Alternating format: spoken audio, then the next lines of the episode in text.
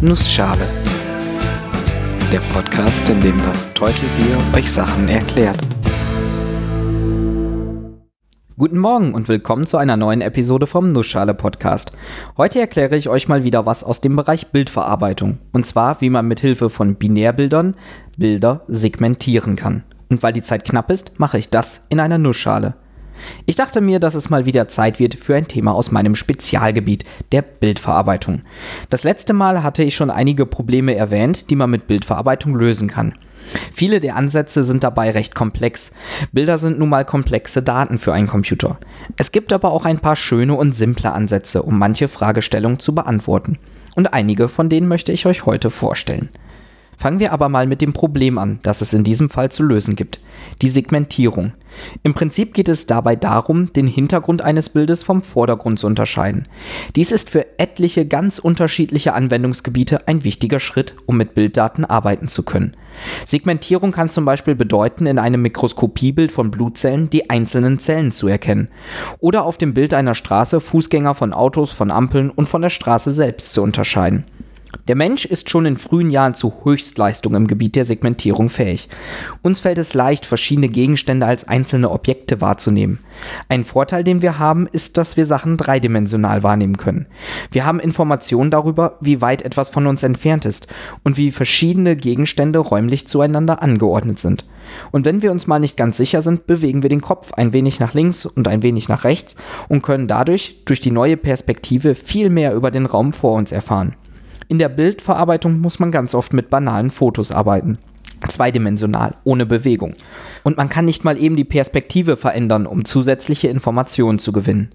Ihr kennt doch bestimmt Fotos von Menschen, die scheinbar die Sonne zwischen ihren Fingern halten oder die ganz klein auf dem Foto erscheinen, weil sie in Wirklichkeit weiter hinten stehen. Wir Menschen erkennen das recht schnell, aber bei 2D-Fotos ist der Computer durchgängig dieser Art der Täuschung unterlegen. Und dazu kommt, dass Computer dumm sind. Wir haben in unserem Leben schon tausende Tische und tausende Tassen gesehen.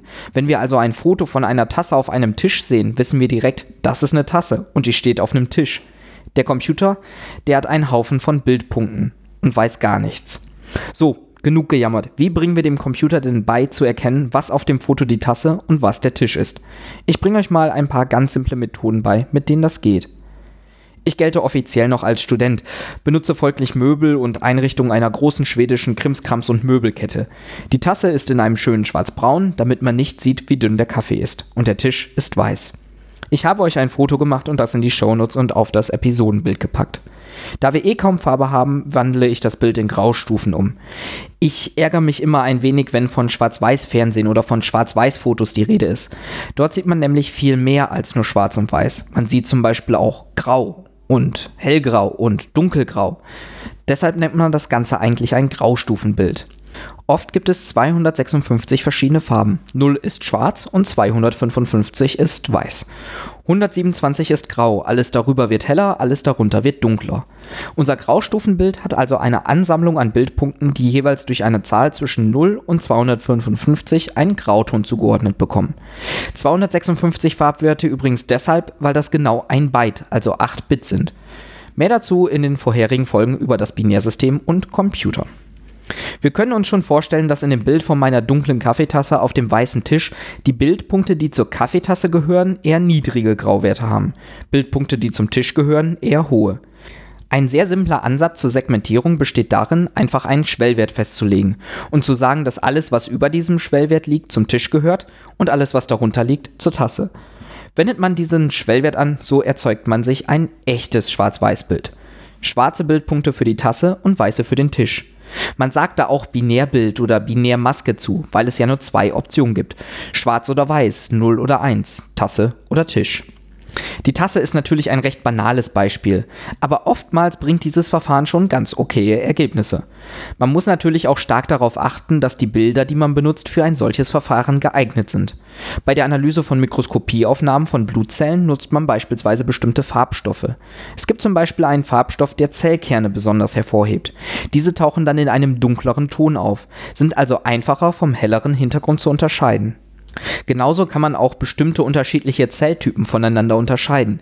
Die einen reagieren auf den einen Farbstoff, die anderen auf einen anderen. Kommen wir aber nochmal zurück zur Tasse. Die ist so ein schön anschauliches Beispiel. Ich habe gesagt, wir wählen einen Schwellwert und binarisieren damit das Bild. Aber wo kommt dieser Schwellwert her? Na klar, wir könnten einen Menschen davor setzen und ihn ausprobieren lassen, was gut aussieht. Aber es geht ja darum, dem Computer etwas beizubringen. Zum Glück gibt es da zahlreiche Methoden. Und einer der Klassiker ist das Otzu-Verfahren. Dieses Verfahren probiert alle Schwellwerte aus und wählt am Ende den aus, der die geringste Intraklassenvarianz bzw. die größte Interklassenvarianz hat. Das bedeutet nichts anderes, als dass der Schwellwert ausgewählt wird, der dafür sorgt, dass der Bereich, der nachher schwarz ist, eine möglichst gleichmäßige Farbe hat, die sich aber möglichst stark von dem weißen Bereich unterscheidet. Und umgekehrt natürlich. Die Varianz ist einfach das mathematische Maß dafür, wie unterschiedlich die Farben innerhalb eines Bildbereiches sind. Schnieke, ich habe das mal mit dem Foto von der Tasse gemacht. Ich Trottel habe natürlich mit einem Blitz fotografiert und man sieht auf dem Foto schon einige Reflexionen an der Tasse, die natürlich hell sind. Und am Rand des Tisches sieht man einen Schatten, der dunkel ist. An diesen Stellen versagt der Schwellwert dann. Aber auch dafür gibt es einige Tricks. Erwähnenswert finde ich da die simplen, aber effektiven Methoden der Morphologie.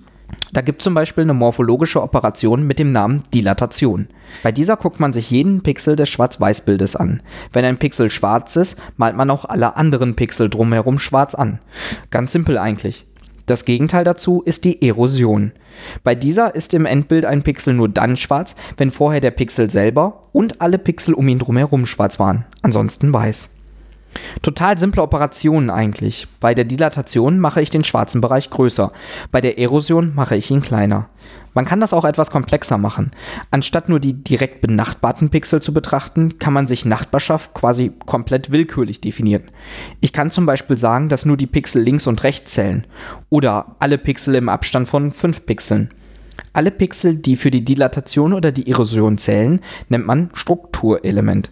Oft wählt man einfach die direkt benachbarten Pixel oder alle Pixel in einem Kreis um den Pixel drumherum aus. So, jetzt wird's spannend. Wenn man erst eine Dilatation macht, also den schwarzen Bereich vergrößert, und dann eine Erosion mit genau der gleichen Größe, den schwarzen Bereich also wieder verkleinert, dann bleiben die Ausmaße des schwarzen Bereichs ja gleich. Wenn aber irgendwo innerhalb des schwarzen Bereichs vorher Löcher, also weiße Bereiche waren, dann sind sie durch die Dilatation vermutlich geschlossen worden und auch nach der Erosion nicht mehr vorhanden. Man nennt es deshalb Schließung und nutzt es, um Löcher loszuwerden.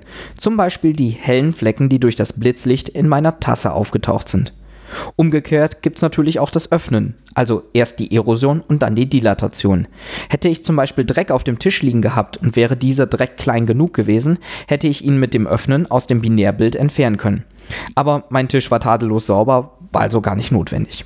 So, damit haben wir dem Computer beigebracht zu erkennen, was auf dem Foto eine Tasse ist und was ein Tisch. Erst haben wir das Bild in Graustufen umgewandelt und dann einen Schwellwert berechnet, der Tasse und Tisch möglichst gut voneinander abhebt. Diesen haben wir angewendet und so ein Binärbild in Schwarz und Weiß bekommen. Und um etwaige Fehler auszumerzen, haben wir morphologische Operationen genutzt, die einen komplizierten Namen haben, aber eigentlich ganz leicht anzuwenden sind. Natürlich ist das Leben nicht immer so gut zu uns und die meisten Aufgaben erfordern noch viel, viel mehr Hirnschmalz und komplexere Lösungsschritte.